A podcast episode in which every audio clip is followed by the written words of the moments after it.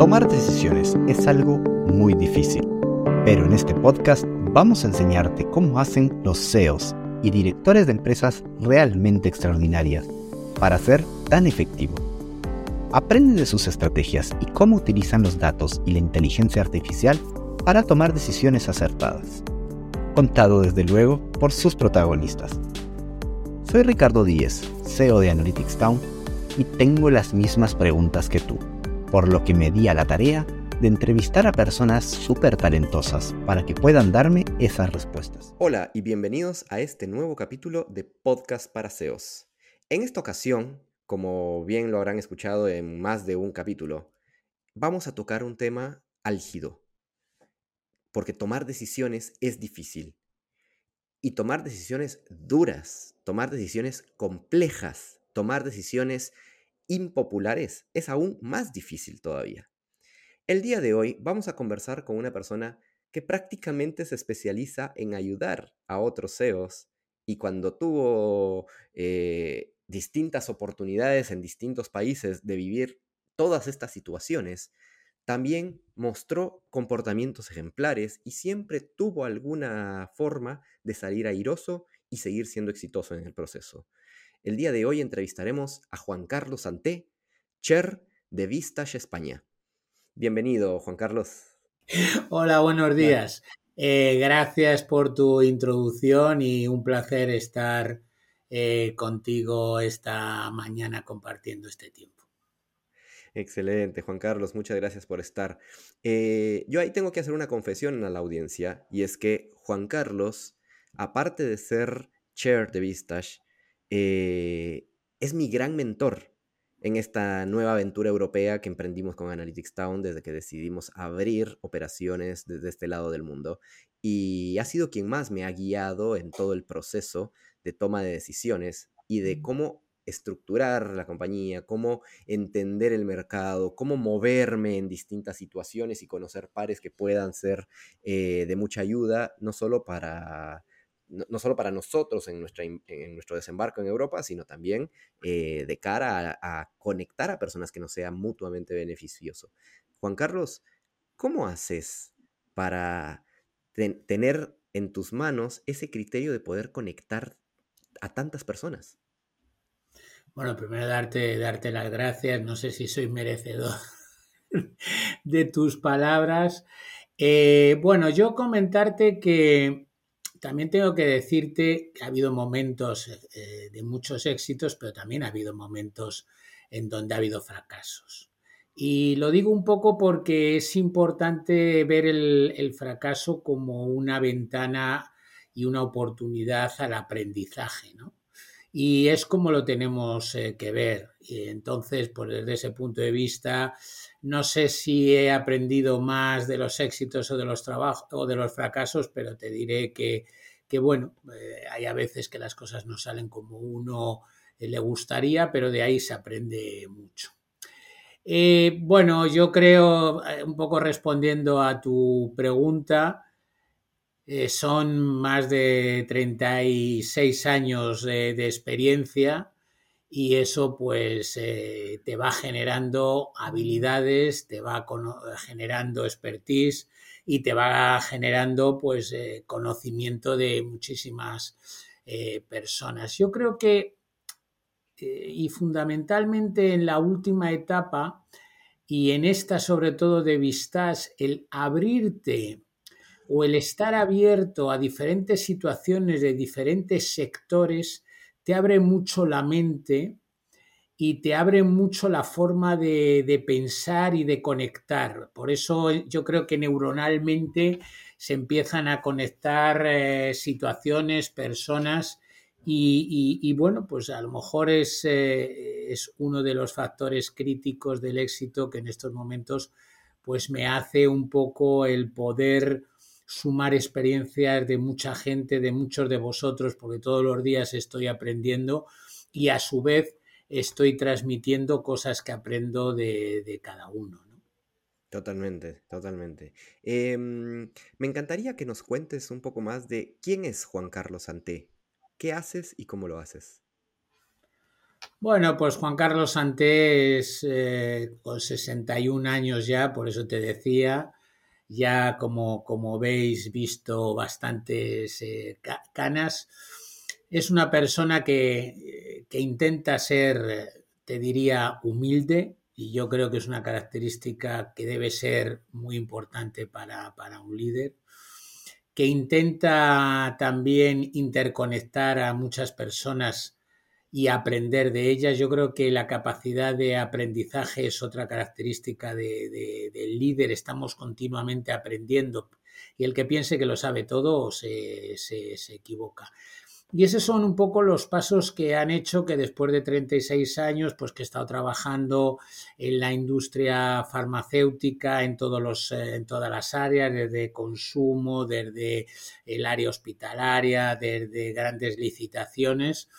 Bueno, pues eh, y en diferentes mercados en España, en Latinoamérica, en el resto de, Europa, pues haya hecho que en estos momentos haya dejado esa eh, digamos, esa ocupación más corporativa para dedicarme en estos momentos a ser chair de un grupo de, de CEOs de, de Vistach, que es una organización que agrupa CEOs y fundadores de todo el mundo y lo que pretende es facilitar pues ese, ese compartir, ese, ese aprendizaje de todos con todos, ese poder compartir situaciones complejas, como tú decías, situaciones eh, difíciles y dar soluciones que, que, es lo que todo el mundo busca y muchas veces en la variedad y en la diversidad es donde existe la solución. ¿Y mm, qué diferencia? Estuviste, eh, estuviste trabajando como CEO de estos laboratorios en distintos países. Tuviste tu etapa en España, tuviste una etapa también de algunos años en Argentina, entiendo que también en México. Eh, y, no sé si algún otro que, que me estoy perdiendo, eh, ¿qué diferencias encontraste entre llevar las riendas de un negocio tan importante como el farmacéutico en países tan distantes entre sí?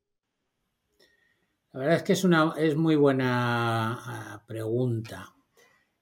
La verdad, bueno, yo he estado en México, como tú decías, en Argentina, en Brasil, en Portugal, eh, en España. Eh, y fíjate, yo diría que culturalmente eh, son todas muy diferentes. Y yo creo que ahí es donde se tiene que demostrar la adaptabilidad. Por encima de, todo, tienes que ser una persona tremendamente adaptable y, también, como comentaba antes, con una capacidad eh, importante de aprendizaje. Cada día se aprende una cosa nueva y la cultura y la forma de hacer de cada país es diferente, aunque en el fondo eh, vendas el mismo producto, te tienes que adaptar a diferentes costumbres, te tienes que adaptar a diferentes eh, tipos de colaboradores, a diferentes tipos de, de, administraciones. Por lo tanto, yo diría que aquí es donde al CEO se le va sobre todo a valorar por esa gran capacidad de adaptación. Y fijaros, una cosa que yo creo que es muy importante y que de hecho, como, eh, como tú sabes, Ricardo, intentamos trabajar mucho en Vistas y es escuchar activamente mucho, que es fundamental el poder de la escucha activa escuchar para entender, para conocer, no para responder, sino para realmente, como digo, comprender qué es lo que hay alrededor. Y también que yo creo que esto todos los eh, líderes y sobre todo todos los fundadores y CEOs deben de, de, de, de, aprender o de practicar, que es hacer las preguntas muy abiertas y muy inteligentes. Yo creo que es muchas veces más importantes las preguntas que las respuestas. Y sobre todo para un CEO yo creo que es fundamental escuchar y saber hacer las preguntas adecuadas. Claro, que al final del día eh, las respuestas terminan siendo una consecuencia de la pregunta bien guiada.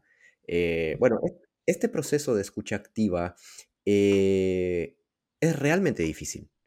Es más, yo recuerdo algunos ejercicios que, que, hicimos en Vistage eh, con respecto a ese tema y eran ejercicios de cinco minutos y eran muy complicados. E, e, era casi eh, desesperante en, algunos segundos de, decir quiero intervenir y tengo solo seguir escuchando.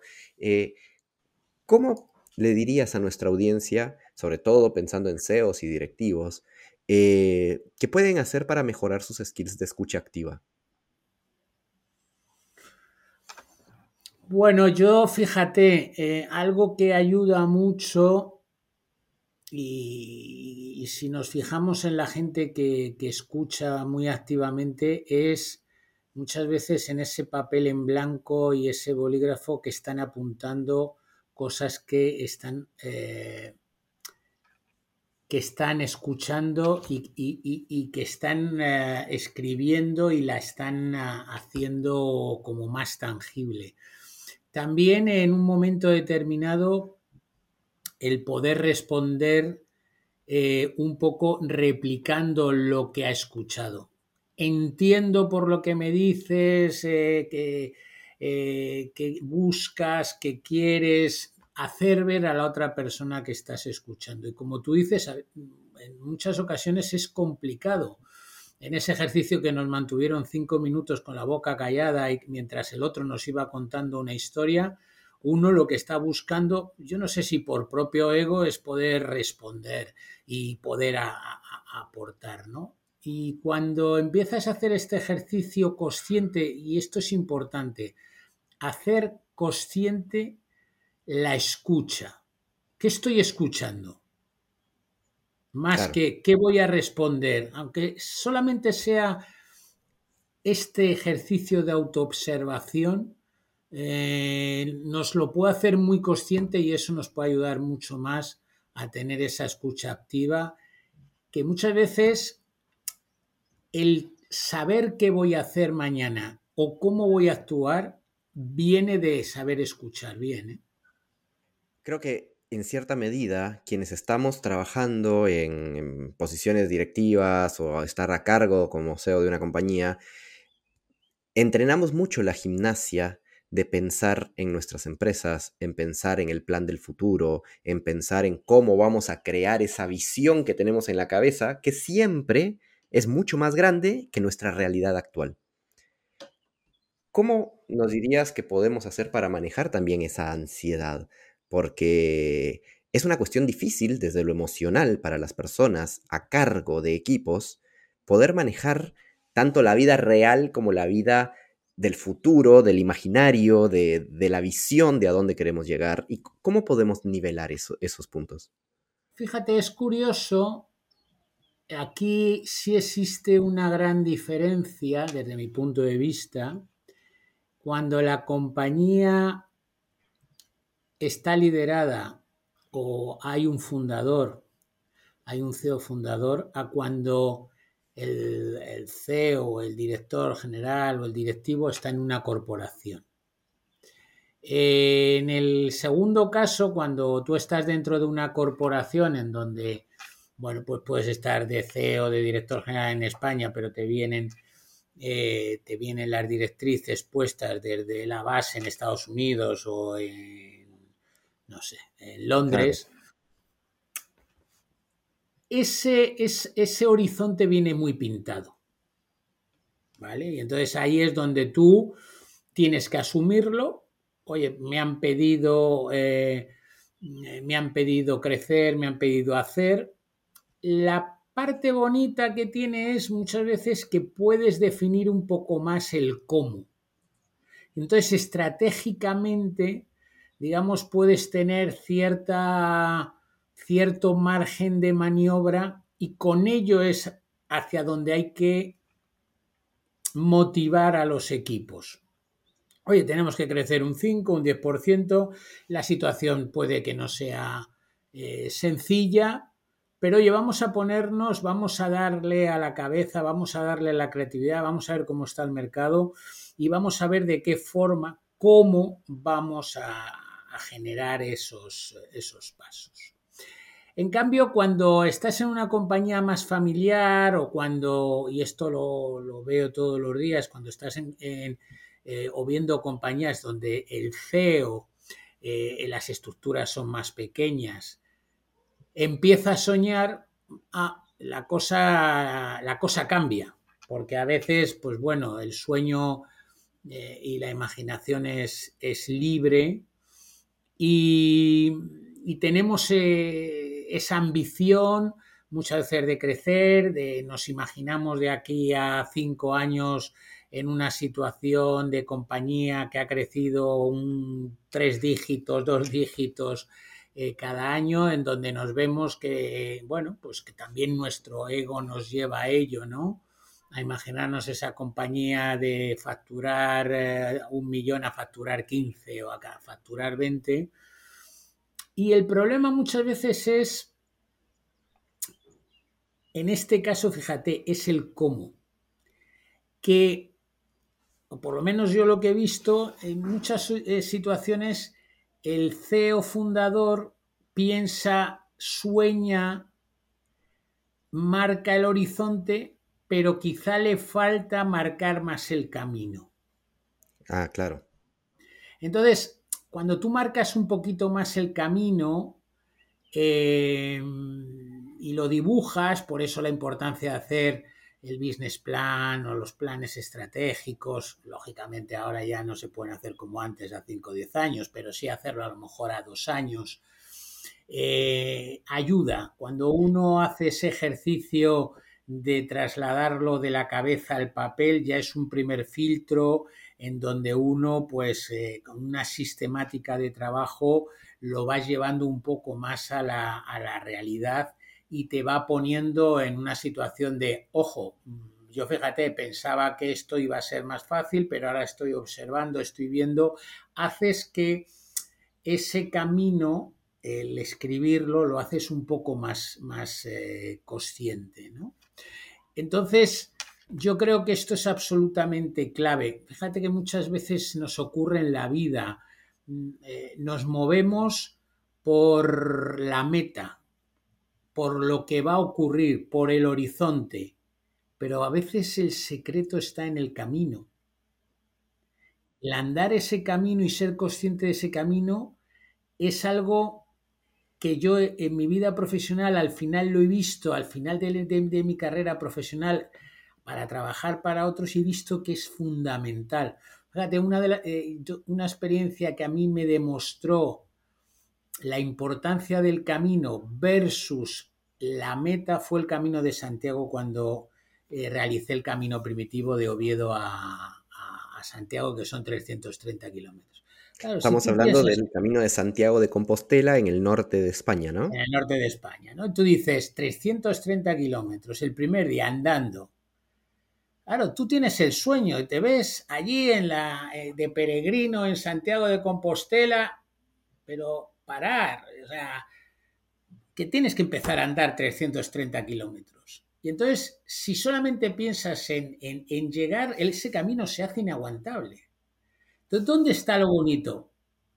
En observar el camino, en, te, te, encuentras con dificultades, cómo las vas a saltar, en planificar al día siguiente. Y yo creo que esto es un poco lo que trasladaría sobre todo a los empresarios, a los CEOs, de, compañías que han creado, a los fundadores. Disfruta el camino, márcalo. Vete marcando espacios, etapas, pero márcalo y planifícalo y anda el camino. Y aprende de ellas, porque a lo mejor el próximo camino, en vez de hacer 20 kilómetros, haces 30 porque has sabido planificar. Pero si tú estás pensando en que vas a querer vender 100 millones porque vas a querer vender la compañía eh, multiplicada por 8, por 10 o por 20, pues que está bien, pero eso queda ya apartarlo y el camino hay que andarlo, ¿no? Y yo creo que eso es algo que es absolutamente, absolutamente clave, ¿no? Sí, 100%. Bueno, eh, ahora que mencionas esto, eh, una reflexión que me tocó hacer dentro de todo este proceso de Vistage eh, guiado por ti, em, fue justamente que Analytics Town es una compañía que creció más de mil por ciento en los últimos dos años y que queríamos hacerla crecer 100 veces más en los próximos cinco. Ahora, eso no es gratis. Y eso conlleva eh, toda una movilización interna desde lo emocional que te estructura para prácticamente intentar convertirse en un robot. Y como decías, a veces uno empieza a disfrutar menos el camino por la obsesión de la meta. ¿Cuál crees que pueda ser un, un, tip apropiado para manejar esa situación? La pregunta quizá va un poco por ahí. ¿A quién tienes que demostrar que has llegado a ese éxito? Entonces, en función de eso, mmm, bueno, oye, 500, 1000, ¿cuál es la cifra? No lo sé, pero lo importante es para qué llegar a esa cifra.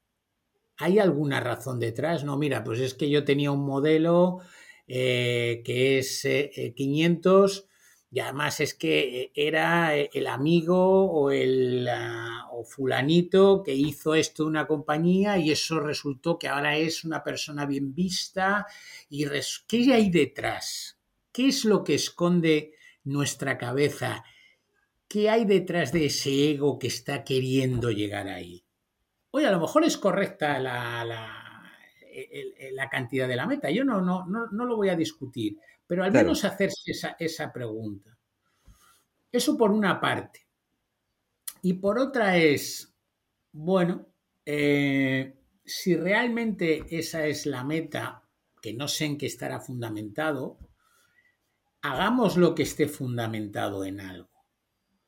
De decir, bueno, me lo voy a llevar, que es lo que decía, vámonos ahora al camino. Eh, yo estoy en este punto, tengo que crecer de esta manera, puedo crecer orgánica, puedo crecer inorgánica. Ya es un trabajo que es, eh, vamos a decir, eh, de, rigor. Es que no hay otra. Es decir, bueno, pues mira, yo el año que viene tengo que triplicar por tres. ¿Qué significa triplicar por tres? Esto es muy importante. llevar los números de la facturación a lo que son unidades, eh, no sé cómo decirlo, eh, unidades de venta, me explico. Sí, eh, tipo los unit economics que... le dicen en Estados sí. Unidos. Entonces, yo ahí diría, tradúcelo en, en unidad. ¿Es de clientes? ¿Cuántos clientes van a ser? ¿Es de mm, eh, no sé, en mi caso, eh, ¿cuántas, eh, ¿cuántas unidades, cuántas cajas va a suponer estos? ¿Cuántos pacientes tiene? O sea, tangibilízalo, porque el pensar en 100 millones o en 50 millones está bien, pero llevémoslo a lo que tu gente y tu equipo va a entender. No, mira, necesitamos tres clientes que facturen X, que eso significa cuatro unidades de no sé qué. Y eso es muy importante previamente lo que comentaba, en ese business plan, realmente veamos cuál es el camino y cómo va a significar ese camino. Oye, pues el año que viene quiero duplicar, me parece fenomenal. ¿En qué, ¿En qué se traduce esas unidades de venta? ¿En clientes? ¿En lo que sea? ¿Eso es posible con lo que tenemos?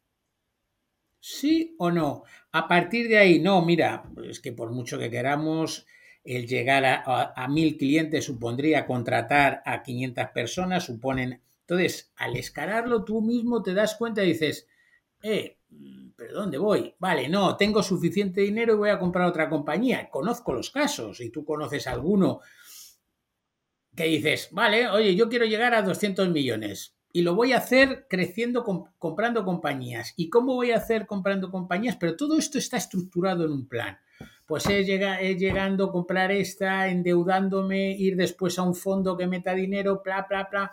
Una vez que determinas el camino, todo es posible. Otra cosa, después ya, ojo, el camino se dará y la realidad se, dará de la forma que, sea. Y yo creo que esto es lo que eh, se hierra muchas veces. Pensamos en el, en el objetivo. Sí, sí, tengo que llegar, tengo que llegar, pero ¿cómo vas a hacerlo? Bueno, da igual, tengo que llegar. Y de repente han pasado tres meses oye, es que lo que yo estoy pensando que debíamos, no lo vamos a hacer y empiezas a hacer la desesperación. Yo, mira, esto yo que he corrido maratones, 42 kilómetros y 190 metros, eh, hay que correrlos. Y tú tienes esa ilusión de, de, terminar, pero hay a veces que dices, bueno, mm, en un rango, y por eso lo del tiempo, entre tres horas y media y cuatro pasa algo, ¿qué es lo que te motiva? Bueno, pues oye, voy a prepararme para que sean tres horas y media, pero pasa algo por si son cuatro, voy a disfrutar el camino, o sea, la maratón de Nueva York que yo la he corrido, lo bonito es el camino, no es el llegar a, Central Park, ver cómo la gente ver, eh, te anima, entonces pero lo planificas. Bueno, cuando llegue a este punto al, kilómetro tal, eh, tengo que llevar, tengo que hacer, y a veces eh, se ajusta la planificación o no, pero, pero del, del sueño a la realidad hay una cosa que se llama business plan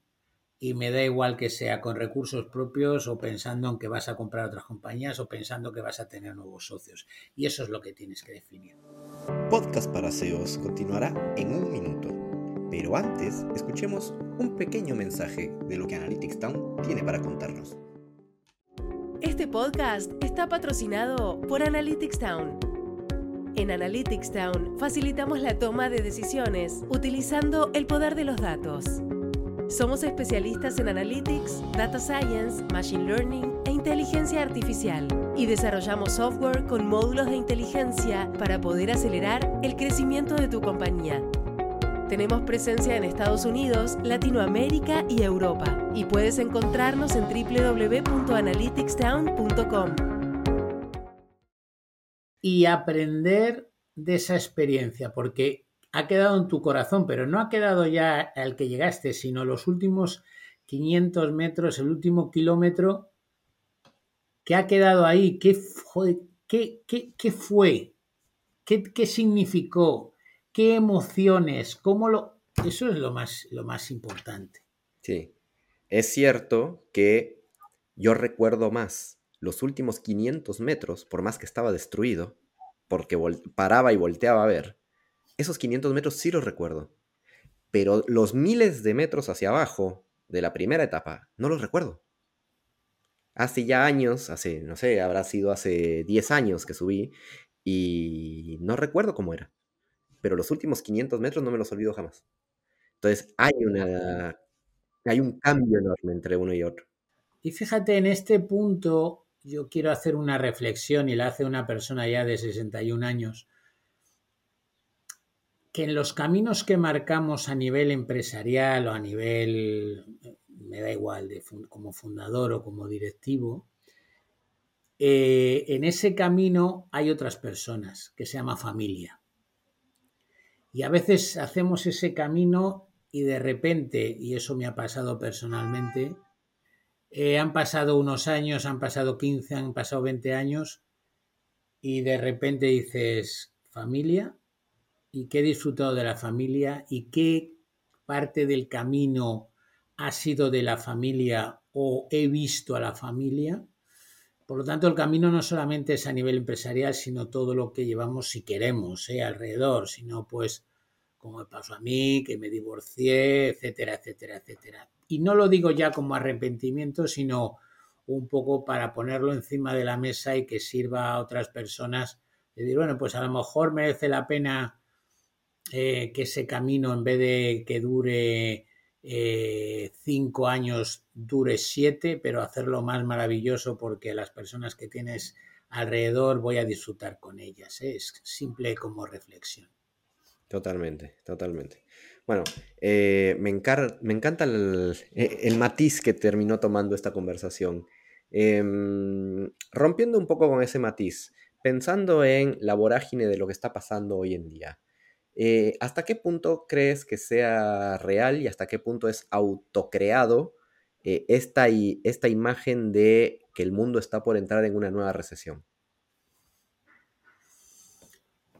Bueno, eh, a ver, también la psiquis de los, Fíjate, yo creo que en este sentido es muy importante y algún líder de geopolítica te lo dice, ¿no? Y es importante eh, leer y saber qué leer, ¿no? yo ahora no recuerdo exactamente, me parece que él hablaba del Economist, hablaba de un periódico en Singapur, en fin, dos o tres periódicos. Y en la última charla que hubo precisamente en Vistas, eh, que vino el que fue CEO de, de, un importante banco español, de la Caixa, comentó, el año que viene eh, hay que enfriar la economía y la enfrían los gobiernos. La inflación eh, es, es, insostenible y hay que enfriar y enfrían ellos. Y la recesión ya no es solamente porque, porque cada uno de nosotros actúe de una manera determinada, sino porque casi casi te diría nos llevan a, nos llevan a, ello. ¿eh? Yo soy quizá de la opinión que finalmente estos ciclos están al final muy marcados por los gobiernos, pues porque tiene que ser así. Pues ya está. Por lo tanto, según dijeron, sí, o sea, fíjate que aquí en Europa Alemania entró en recesión, España todavía no, no ha entrado y el otro día lo comentaban que tenía su razón de ser, pero que el año que viene se enfriará la, la, economía y que posiblemente lo que dicen es que será una recesión no de que dure mucho tiempo, pero que haga que otra vez pues estemos en unas situaciones de inflación moderada, pero eso va a ser incrementando el precio del dinero, etcétera, etcétera, etcétera. Bueno, ahora lo importante es que sabiendo que esto va a acontecer, saber cómo vas a enfrentar. Fíjate que esto es una de las cosas que hay que hacer consciente a, los CEOs y a los empresarios. Bueno, oye, el año 24, igual que lo hicimos en el grupo, no sé si te acuerdas el año pasado, el año 23 puede venir duro. Bueno, vamos a plantear qué podemos hacer, qué plan de contingencia. Y eso está dentro de nuestras obligaciones y lo tenemos que, que hacer, ¿no? Bueno, yo hago mi plan que considero es el más realista, pero voy a montar un plan de contingencia, saber de qué forma voy a escapar de la crisis si pasan determinados acontecimientos. Y es la obligación de estar encima de, o sea, eh, puesto dentro del, del, del, business plan. Totalmente. ¿Y mm, cómo se prepara un CEO o un directivo para dos cosas? La primera es cómo pasar ese momento ese momento complicado, esas decisiones difíciles que hay que tomar. Y el otro es cómo te preparas para las oportunidades que vienen después de eso. Porque en toda su vida, después rebota y vuelve hacia arriba. Entonces, hay dos etapas y las dos son de decisiones muy difíciles por el nivel de incertidumbre. ¿Cómo, cómo se puede preparar una persona para eso? Sí, fíjate, es curioso porque yo esto lo he visto de forma muy cercana y hay una gran diferencia en, y vuelvo un poco a, mi discurso anterior, entre el que planifica o el que prevé y lo prevé de una forma un poco con más rigor al que no lo hace. Me explico. Y me da igual que sea ante una situación de incertidumbre positiva o negativa. Eh, y me encuentro gente que ante por ejemplo, el año que viene, el año 24, es que no sé qué hacer, es que mm, entonces el estrés empieza a aumentar. Eh, te empiezas a bloquear. Bueno, entonces, oye, yo creo que esto va a ir bien, pero ¿y si nos pegamos el tortazo? Entonces, no tomamos decisiones, eh, eh, digamos, de forma limpia porque no estamos llevando un poco al papel con qué nos podemos encontrar. Me explico, por eso, vale, el año que viene hablamos, puede ser un año complicado, sí, puede serlo. Entonces, ¿cuál es mi obligación? Bueno, yo voy a preparar un plan en donde a lo que yo siento y a lo que yo voy, preparo mi plan, eh, eh, cuáles van a ser las ventas, cómo voy a actuar, bla, bla, bla, bla, bla. Pero a su vez preparo paralelamente un plan de contingencia. Que el año que viene puede ser un plan de contingencia hacia lo negativo. Claro, ¿eso qué significa? Que tú tienes que poner es, eh, digamos, eh, alarmas. Es igual que cuando vas en un coche, el salpicadero que tiene, eh, que te marca si, si te has quedado sin gasolina, pues esto es igual. Oye, tienes que marcar alarmas. La alarma es, oye, si estoy por debajo de las ventas previstas en un 40%, ¿qué va a ocurrir? Si mi caja está por debajo, entonces, ¿cómo voy a actuar? Y marcarlo. ¿Esto qué significa? voy a tener que reducir personal, voy a tener que dejar de expandirme, voy a tener, entonces, marcarlo. Y, a la, igual te digo, si la situación es de lo contrario, vale, yo mi plan por donde creo que van a suceder las cosas es este, con unas ventas que se llaman 100, vale. Ahora, parece que el mercado puede tirar y me puedo ir a 140. ¿En base a qué? ¿Quién te puede salir? Es un plan de contingencia a la contra.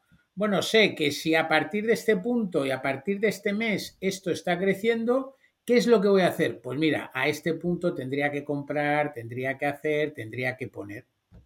Eso quizá, vamos a decir que entre comillas, es lo que yo he visto de las diferencias entre compañías muy estructuradas, muy tipo, vamos a decir, multinacional o gran compañía, a las compañías pequeñas y medianas en donde desgraciadamente el CEO es que no le da la vida.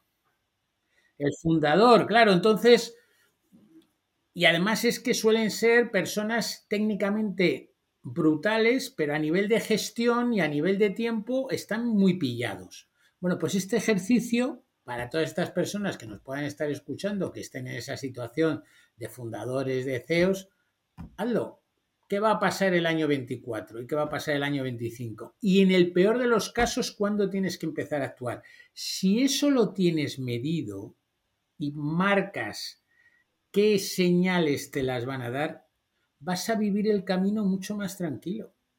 Vas a ir haciendo pum, pum, pum. Ah, pues mira, creía yo que en el primer trimestre íbamos a estar en cuatro, pues no, estamos en ocho. ¿Qué está pasando? Bueno, tengo que actuar Oye, no, estamos en uno.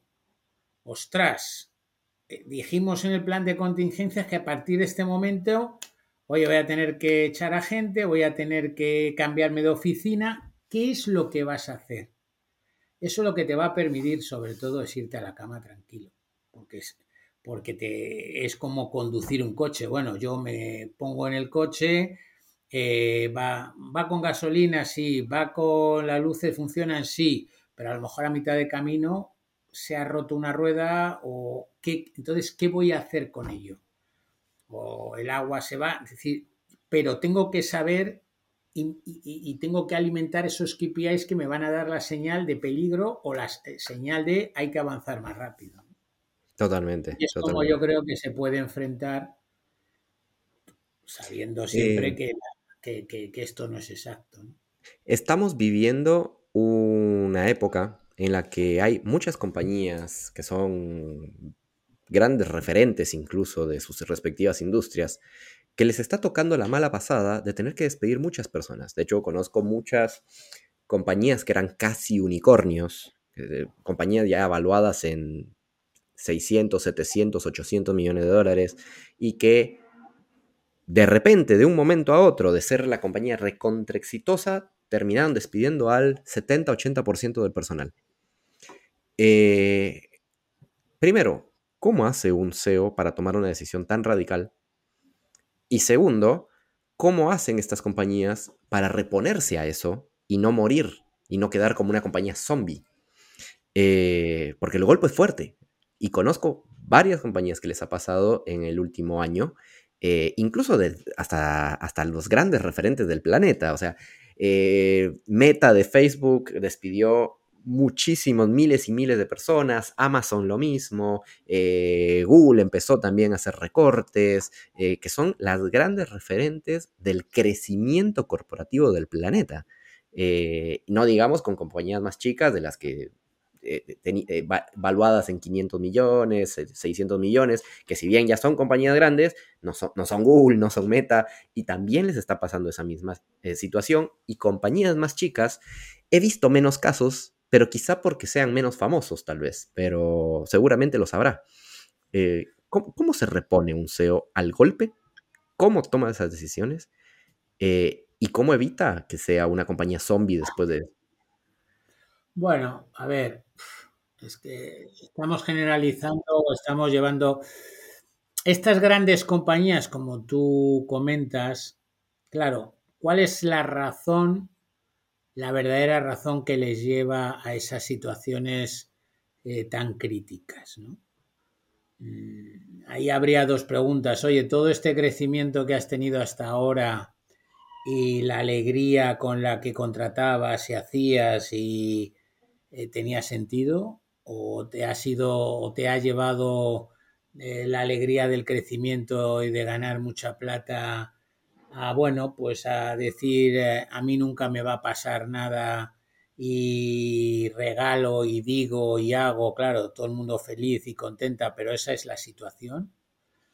Y eso se... Pero bueno, es una situación que ya está vivida. Ahora, esa, situ... esa como dices, esa situación crítica, tengo que echar a 20.000 personas. ¿Por qué se produce? Y ese CEO al final mm, casi te diría que está obligado a ello. En estos casos de grandes compañías, no nos olvidemos que existe algo que se llama la valorización que tienen en la bolsa. Claro. Y eh, es una desgracia, pero cuando el que está metido en bolsa ve que se despiden a gente, curiosamente el valor de la compañía sube. Porque se supone, y esto es eh, de forma muy amplia, ¿no? Pero se supone que es que la compañía está siendo más racional va a gastar menos y con ello el beneficio va a ser mayor. Yo no digo que lo sea. Entonces, ¿qué hay detrás de echar a toda esa gente? ¿Hay esa razón? Por ende, ¿se ha crecido de esa manera a nivel estructural con sentido o sin sentido? Cuando todas las cosas van bien, la gente no repara. No estamos haciendo esto correctamente, esto ocurre mucho, ¿eh? Bueno, pero vamos bien, tranquilos, ¿eh? ya nos pondremos a reestructurar, ya nos pondremos a digitalizar, ya nos pondremos, pero ahora, pues, tranquilos, o sea, alguien que se equivoca, bueno, no pasa nada, oye, seguimos creciendo, se ha equivocado, ¿no? O sea, eh, hay que ser ahí muy con cabeza muy fría, no, oye, esto no está funcionando correctamente. Sí, estamos creciendo un 40%, pero no está funcionando y ahí yo creo que la profesionalidad de, los líderes, del CEO, de los directivos, oye, eh, parar los procesos, los procedimientos, esto, está, ¿estamos en la línea correcta? ¿Estamos haciendo lo que se debe hacer con independencia de que la compañía crezca un 80%? Pero claro, esas preguntas son incómodas cuando la compañía crece un 80%. Ahora más incómodas serán cuando la compañía empieza a decrecer o cuando la situación del mercado se empieza a entonces, eh, el CEO, pues en estos casos se ve muy, muy obligado. En los casos de compañías más pequeñas, en donde, bueno, pues es el CEO, el fundador, pues desgraciadamente sabe que es que eh, si no hace eso, no va a sobrevivir. Y desde ese punto de vista, pues eh, la supervivencia te lleva a tomar decisiones complejas, ¿no? Eh, por lo tanto, desgraciadamente, cuando uno ve el precipicio es cuando echa el freno, el freno. Claro. Lo importante es aprender de ello y decir, bueno, ¿cómo manejo la compañía para saber si estoy acercándome a un precipicio? Y entonces no meter la pata. Hay veces que la gente se pasa de frenada, pero yo creo que hay que ser en ese sentido al menos conservador en la forma de gestionar internamente para no cargarse demasiado y, de esa forma si llega una crisis decir, bueno, pues oye, a lo mejor no te está afectando tanto como parecía. Claro, claro, totalmente. Bueno, en Analytics Town una de las cosas que, a veces nos enorgullecemos, no sé si para bien o para mal, es que eh, por suerte nunca tuvimos que despedir a nadie por una situación de ese estilo. Eh, esperaría que no lo tengamos que hacer, pero bueno, eh, pueden pasar muchas cosas en los próximos meses y años. Em, pero ahí me pongo a pensar en cuál es tu visión del futuro, hacia dónde va todo esto. Eh, vamos a vivir momentos, o sea, yo creo que ahí en el horizonte hay situaciones complejas, como es el tema de Taiwán.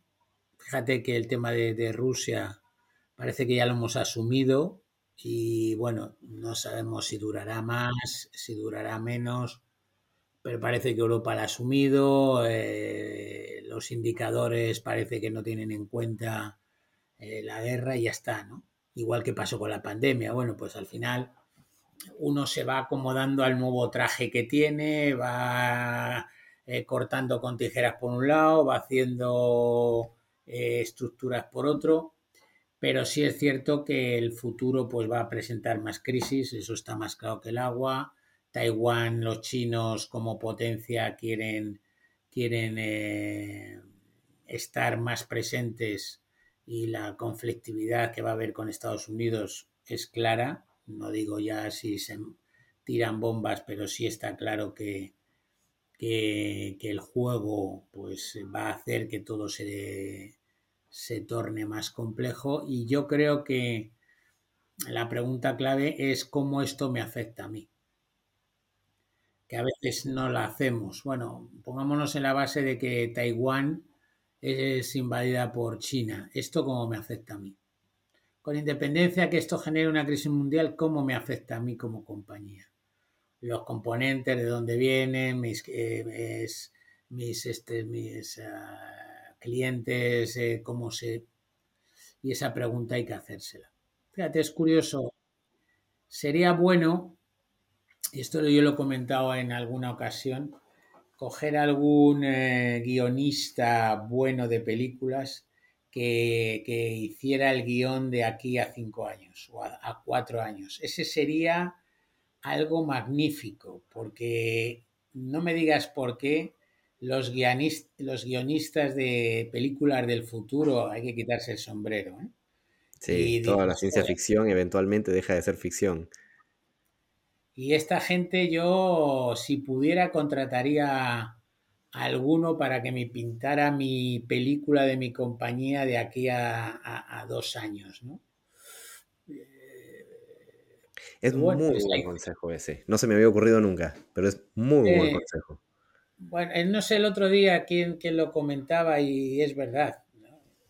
La incertidumbre, nos tenemos que saber mover en la incertidumbre. Dices, ¿hacia dónde va? Pues a que el cambio va a ser continuo, es lo único que, no, va, a, que no va a permanecer, eh, eh, digamos que permanece estable, a que va a haber siempre incertidumbre, eso significa que los planes que vayamos a marcar más allá de dos años es complicado, a siempre tener muy presente los planes de contingencia, que yo creo que los hemos pasado muchas veces, no solamente a nivel de empresas familiares o de empresas de fundadores y empresas pequeñas, sino de grandes empresas, no se han hecho eh, planes de contingencia y ahora sí que toca que en cada plan estratégico del año siguiente haya un plan de contingencia.